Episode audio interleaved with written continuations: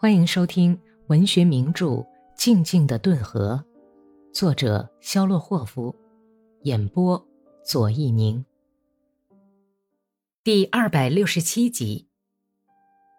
第二天，格里高利把全师的指挥任务交代给自己属下的一位团长，由普罗霍尔基科夫陪着去维申斯克了。卡尔金斯克镇外有一大片很深的洼地。洼地上有一个叫草席塘的池塘，水塘里落满了停下来休息的野雁，在水上游戏。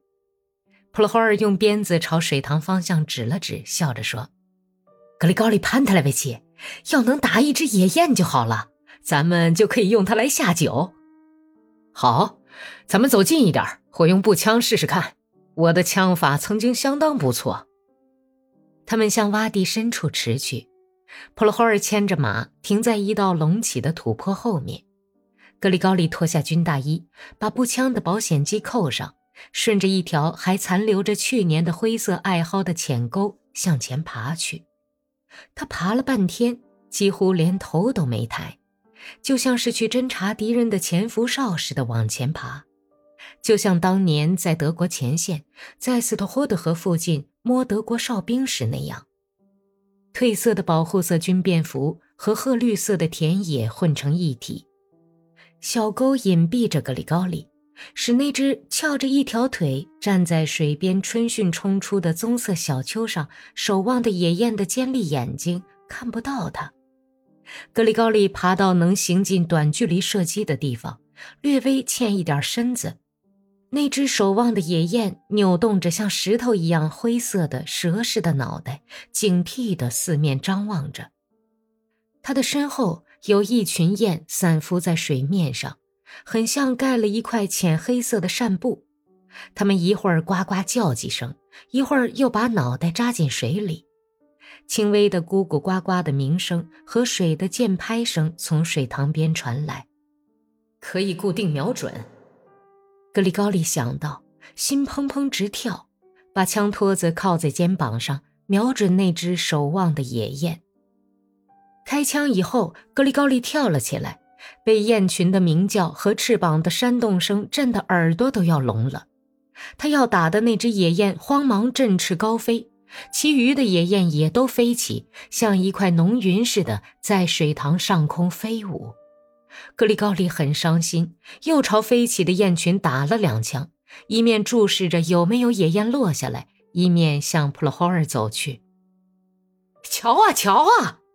普罗霍尔跳到马鞍子上，直立在上面，用鞭子指着在蔚蓝的晴空中远去的雁群，喊道：“格里高利，扭回身去，兴奋和猎人样的激动使他浑身直哆嗦。”一只野雁离开已经排好行列的雁群，缓慢的、时断时续的扇动着翅膀，急速的落了下来。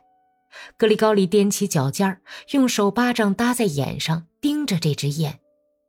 孤雁离开了精明的雁群，向一边飞去，越飞越没有力气，缓缓下落，忽然像一块石头似的从高空坠下。只有翅膀下面雪白的羽毛被太阳照得闪光耀眼。嘿，上马！普罗霍尔张开大嘴笑着跑过来，把缰绳扔给格里高里。他们向山坡疾驰而去，一气儿跑了足有八十杀绳远。哎，就是他！野雁伸长脖子，展开翅膀，躺在那里，仿佛是在最后一次拥抱这片冷酷的土地。格里高利没有下马，俯身捡起打落的野雁。哎，子弹打中他什么地方了？普罗霍尔好奇地问。子弹打穿了雁嘴的下部，把眼睛旁边的骨头打歪了。死神在他飞翔的时候追上了他，把他从排成人字形的雁行里揪出来，扔到地面上。普罗霍尔把雁系在马鞍上，两人又上路了。他们把马留在巴子基村，坐渡船过了顿河。格里高利到了韦申斯克，就住在一个熟识的老头子家里，吩咐赶快把野雁拿去烤，自己并未到司令部去，却派普罗霍尔去买烧酒，一直喝到黄昏。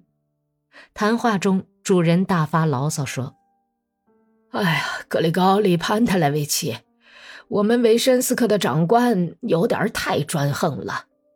什么长官？那些自封的长官呢？库奇诺夫还有其他的一些人，他们怎么了？他们总是欺压那些外来户，谁要是跟红军走了，就把他们的婆娘、女儿和老头子关进监牢。我的亲家母为了儿子的缘故也被关起来了，这简直太没道理。哼，譬如说吧，你跟着士官生跑到顿涅茨河内岸去了，红军就把令尊潘特莱普洛科菲耶维奇关进监狱去，这恐怕是不对头吧？当然不对了。可是这儿的政权却就要关，红军从这里过，谁也没有欺压。可是这些人却变得像疯狗一样乱咬一气，哼，他们无法无天。格里高利站起来，微微摇晃了一下，伸手去拿搭在床头上的军大衣。他只是稍有醉意。普罗霍尔，拿马刀来，拿手枪来。你上哪儿去啊，格里高利·潘特莱维奇？用不着你管，叫你拿什么你就拿什么。格里高利挂上马刀和手枪。扣上军大衣扣子，扎上腰带，径直朝广场上的监狱走去。站在门口的一个非战斗部队的哥萨克卫兵想阻拦他：“有通行证吗？让我进去。告诉你，躲开。没有通行证，什么人我也不能放进去。还没有这样的命令。”格里高利把马刀还没抽出一半来，哨兵已经躲到门里去了。格里高利跟在他后头。手不离刀柄，闯到走廊里，把典狱长给我叫来！他喊道。他脸色灰白，鹰钩鼻子恶狠狠地弯着，紧皱着眉。一个担任看守的瘸腿哥萨克跑了过来，满脸孩子气的文书从办公室朝外张望了一下。睡眼惺忪、怒火冲天的典狱长很快就来了。没有通行证乱闯，你知道吗？这是要判罪的。他哇啦哇啦地吼叫起来，但是，一认出是格里高利，仔细瞅了瞅他的脸，丧魂失魄的结巴说：“哎呀，原来是您呐，老老买了霍夫同志，呃，是吧？哎，怎么回事啊？拿牢房的钥匙来。呃，牢房的钥匙？怎么还要我给你重复四十遍吗？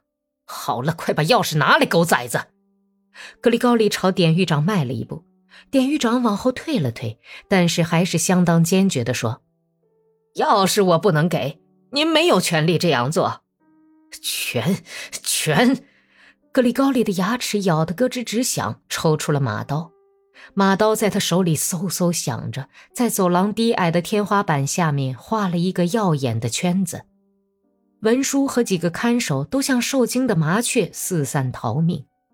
典狱长紧靠在墙上，脸色变得比墙还白，嘟囔说：“您就胡来吧，那给您钥匙。可是我要去控告，我就是要胡来给你看看。你们在后方待惯了，你们在这充他妈的英雄好汉，把娘们和老头子关进监狱。我要把你们这帮家伙全都轰走，全给我上前线去混账东西，不然我立刻就把你砍死。”格里高利把马刀插回刀鞘，朝吓坏了的典狱长的脖颈打了一拳，用膝盖和拳头把他向门口推去，嘴里吆喝着：“上前线去，滚滚！你他妈的后方的狮子！”格里高利把典狱长推出去，听见监狱院子里一阵喧哗，就往那里跑去。在去厨房的入口处站着三个看守，一个搬着长了锈的日本步枪枪栓。激动快嘴的叫喊着：“这是劫狱呀，应该抵抗！旧法规上不是这么说的吗？”格里高利拔出了手枪，于是几个看守争先恐后的顺着小道钻进了厨房。出来吧，回家去。格里高利打开挤得满满的牢房，手里摇晃着一串钥匙，大声喊：“他把全部犯人都放了出来，大约有一百来人。”把那些怕事不敢出去的人推到街上，锁上空牢房的门。